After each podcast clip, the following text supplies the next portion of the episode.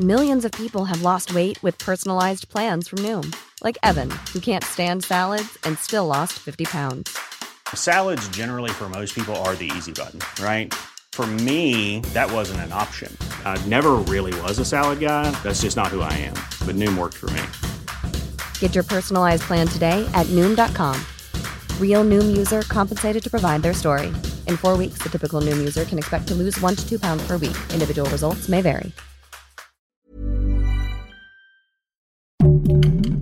Heraldo Podcast, un lugar para tus oídos. Hoy, en primera plana, ¿lo notaste? Algunos de los ingredientes básicos para la cena de Año Nuevo son más caros que en otras ocasiones. Esto es Primera Plana de El Heraldo de México. De acuerdo con un sondeo realizado por el Heraldo de México, la cena de Año Nuevo será 30% más cara que en otras ocasiones. Según los comerciantes de la Ciudad de México, este año algunos alimentos como la pierna, bacalao, romeritos y el pavo subieron hasta 100 pesos a comparación de 2020, lo cual ha provocado que tengan pérdidas de más del 50%. La escasez de algunos productos y el aumento de la inflación provocó el alza de los precios en esta época, por lo cual cientos de personas han preferido comprar productos para preparar pozole o tamales en la cena de fin de año por ser más baratos. Además, de acuerdo con locatarios del mercado de Jamaica, el aumento de casos de COVID-19 en la capital causó que muchos decidieran no salir a la calle a comprar alimentos para su cena de Año Nuevo por miedo a contagiarse. Los comerciantes hicieron un llamado a la población para comprar en mercados y no en supermercados para ayudar a la economía de los productores locales. Con información de Everardo Martínez. ¿Quieres las mejores noticias al alcance de tus oídos? Sigue a Primera Plana en Spotify y entérate de la información más importante.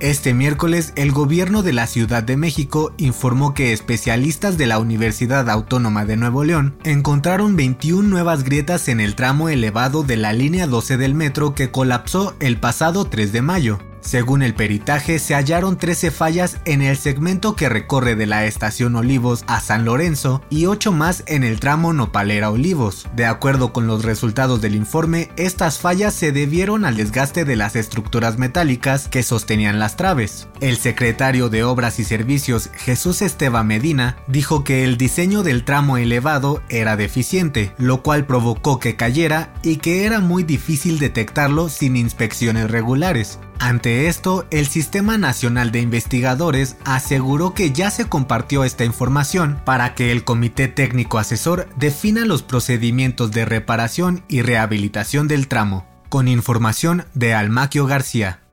El presidente de la mesa directiva de la Cámara de Diputados, Sergio Gutiérrez Luna, retiró las denuncias contra los consejeros del INE que votaron a favor de aplazar la consulta de revocación de mandato. Esto después de que el presidente Andrés Manuel López Obrador pidiera frenar los ataques contra Lorenzo Córdoba y los demás consejeros, pues podría ser una excusa para que demoren más el proceso de la consulta. Ante esto, AMLO reconoció a Sergio Gutiérrez Luna por retirar la denuncia y aseguró que tuvo buena actitud para no perseguir a nadie y dejar que el Poder Judicial sea quien intervenga para resolver el proceso. Con información de Elia Castillo y Paris Salazar.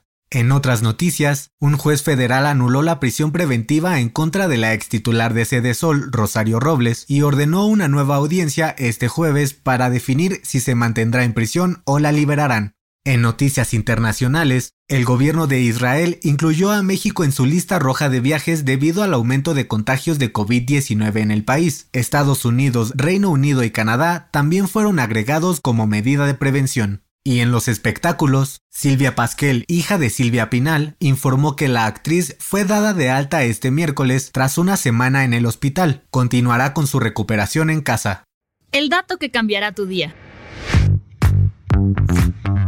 El año se está acabando y falta poco para darle la bienvenida al 2022. Es bien sabido que no todos los países reciben el año nuevo al mismo tiempo, pero ¿sabes cuál es el primero y el último en hacerlo? La República de Kiribati y la isla de Samoa en el Océano Pacífico son los primeros lugares en el mundo en recibir el Año Nuevo, mientras que las islas Baker y Howland de Estados Unidos son los últimos. Esto fue Primera Plana, un podcast del Heraldo de México. Encuentra nuestra primera plana en el periódico impreso, página web y ahora en podcast. Síguenos en Instagram y TikTok como El Heraldo Podcast y en Facebook, Twitter y YouTube como El Heraldo de México. Hasta mañana.